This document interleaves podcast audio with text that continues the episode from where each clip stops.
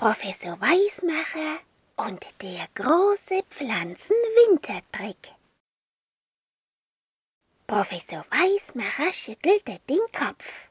Hm, ja, ja, sag einmal, Hundling, was ist denn das für eine seltsame Schaufel, die du da erfunden hast? Ja, so etwas. Hundling, das war der Assistent von Professor Weismacher. Er bellte. Seien Wintersaufe, Lauchen für Flaggen von Kindern. Das war Hundechinesisch, weil Hundling ja aus China kam und es hieß, das ist eine Winterschaufel, die brauchen wir für die Fragen von den Kindern. Die Kinder wollten nämlich wissen, wie die Pflanzen den kalten Winter überstehen und warum sie nicht frieren.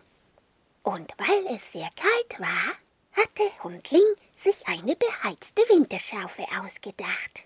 Mit der konnte man ganz leicht aus dem gefrorenen Boden eine Pflanze ausgraben und dann im Labor untersuchen.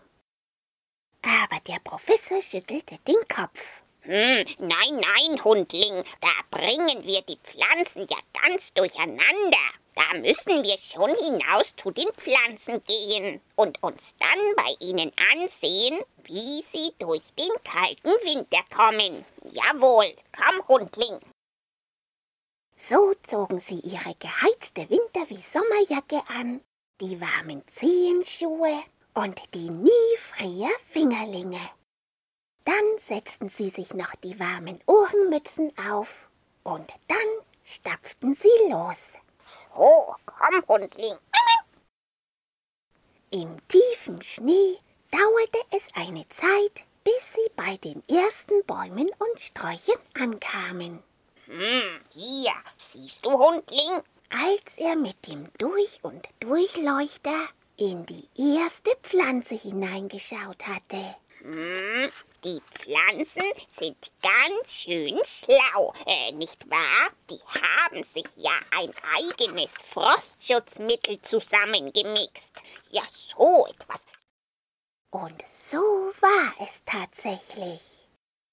Damit das Wasser in den Pflanzenzellen nicht einfror, hatten die Pflanzen aus dem, was sie im Sommer aufgenommen hatten, ein eigenes Frostschutzmittel, so ähnlich wie Zucker gemacht. Und weil der Professor gerade die letzten Tage noch den Pflanzendolmetschomat erfunden hatte, probierte er den gleich einmal aus und unterhielt sich ein wenig mit den Pflanzen. Hallo, hallo, könnt ihr mich hören?